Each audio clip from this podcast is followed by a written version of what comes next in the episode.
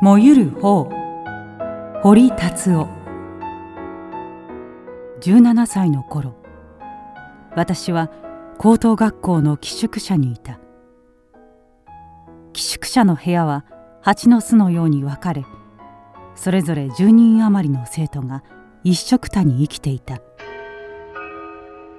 ある日の昼休み私は燃えるような紅や紫の花が咲いている花壇の中を歩いていた。そこで私は真っ白な花からミツバチが飛び立つのを見た。足には花粉の塊がたっぷりついている。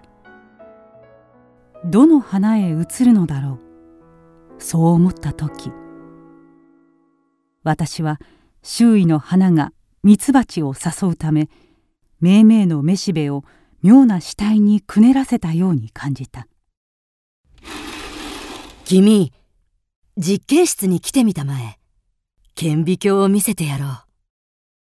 その時花壇に面している実験室の中から魚住という上級生に声をかけられた。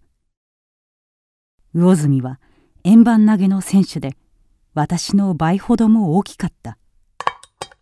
どうだ？見えるか？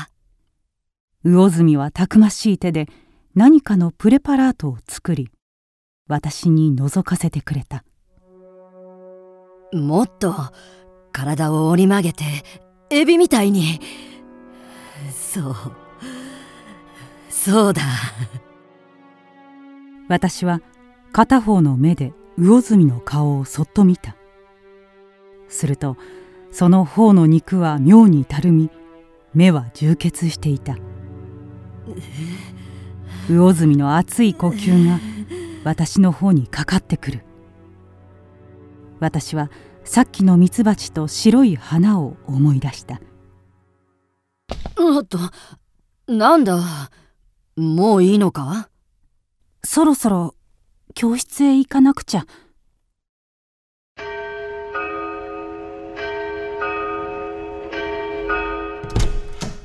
今日から一緒の部屋になる三枝です。よろしくお願いします。5月、私たちの部屋に三枝という同級生が来た。三枝は静脈が透けて見えるような美しい皮膚とバラ色の頬の所有者だった。また、魚住や他の上級生たちからも一目置かれていた。どうしたんだい？具合でも悪いのかい？ちょっと見せてごらん。ある晩、私は体調を崩し、布団に潜り込んでいた。三枝は冷たい手を私のこめかみに置くと、次に私の手首を握った。それは脈を見るにしては変な握り方だった。ろうそくを消すよ。いいね。私は三枝の長いまつげとろうそくの光でチラチラしている方をじっと見た私のほてった方にはそれが神々しいくらい冷たそうに感じられた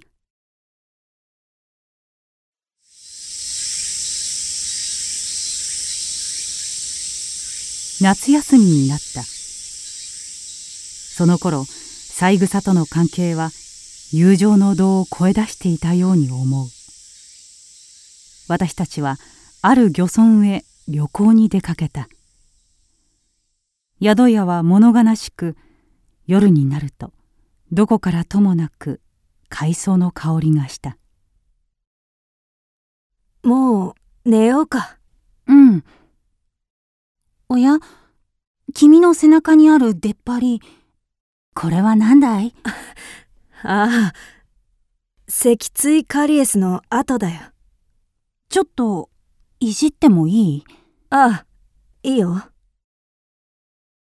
私は、三枝を裸にさせたまま、背中の突起を何度も撫でた。三枝は目をつぶりながらくすぐったそうにしていた。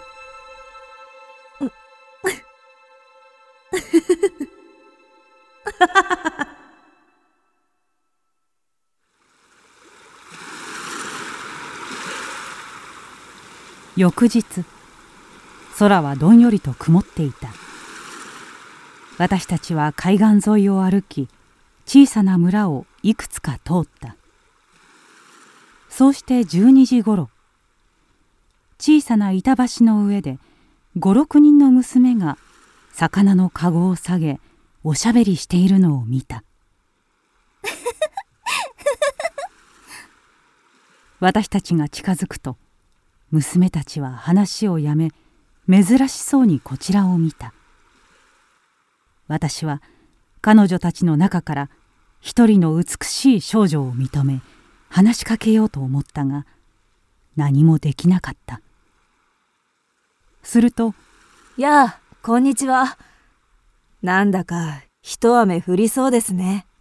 ここんにちは。そうだね。そろそろ来るよ。東京から来たんですが乗り合い馬車はいつ頃来ますか？馬車ならもうすぐこの先の。三枝は少女にずかずかと近づき質問をした。私はその機敏さに感心したまた密かに焦りもしたこのままでは少女の心に三枝のことだけが残ってしまうありがとう。助かりました。ようやく私が声をかける番だ。私はさっきから気になっていたカゴを指し、言った。ねえ、その魚は何という魚ですか？え？これかい？何という魚ですかって。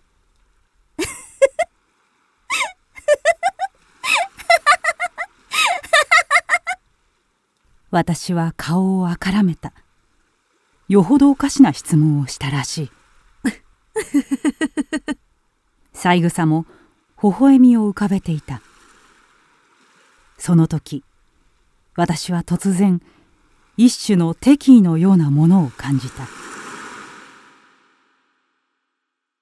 それからの道中私はほとんど無言になった。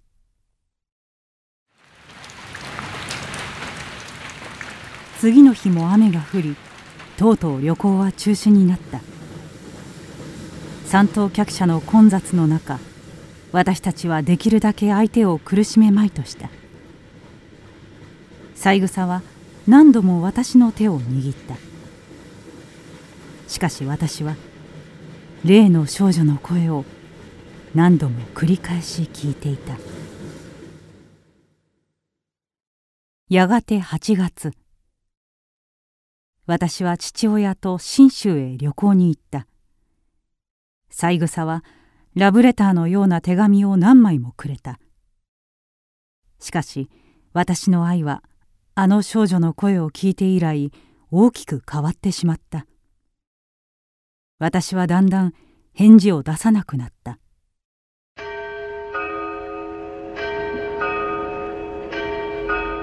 秋が来て新学期になった。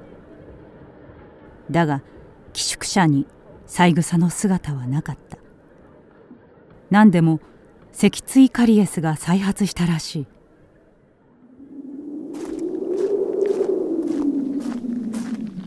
い。やがて冬。薄氷の張った朝。私は校内の掲示板で三枝が死んだことを知った。私はそれを未知の人でもあるかのようにぼんやりと見つめていた。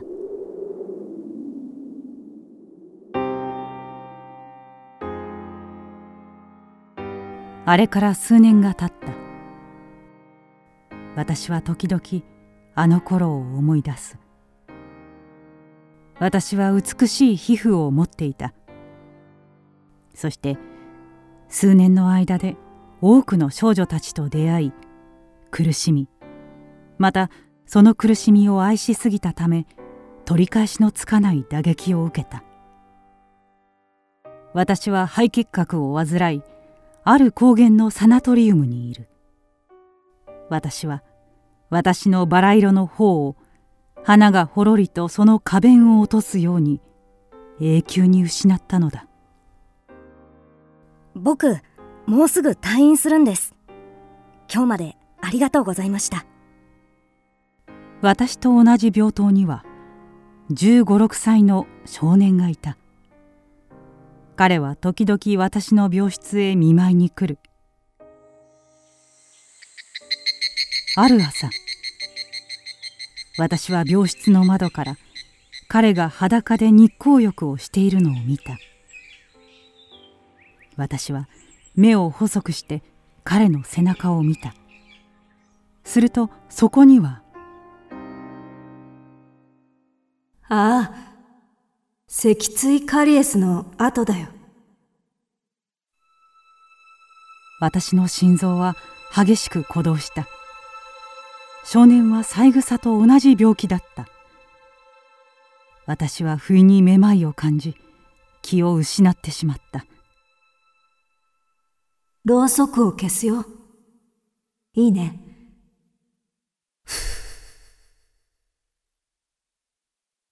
数日後少年は私に与えた大きな打撃に少しも気づかず退院した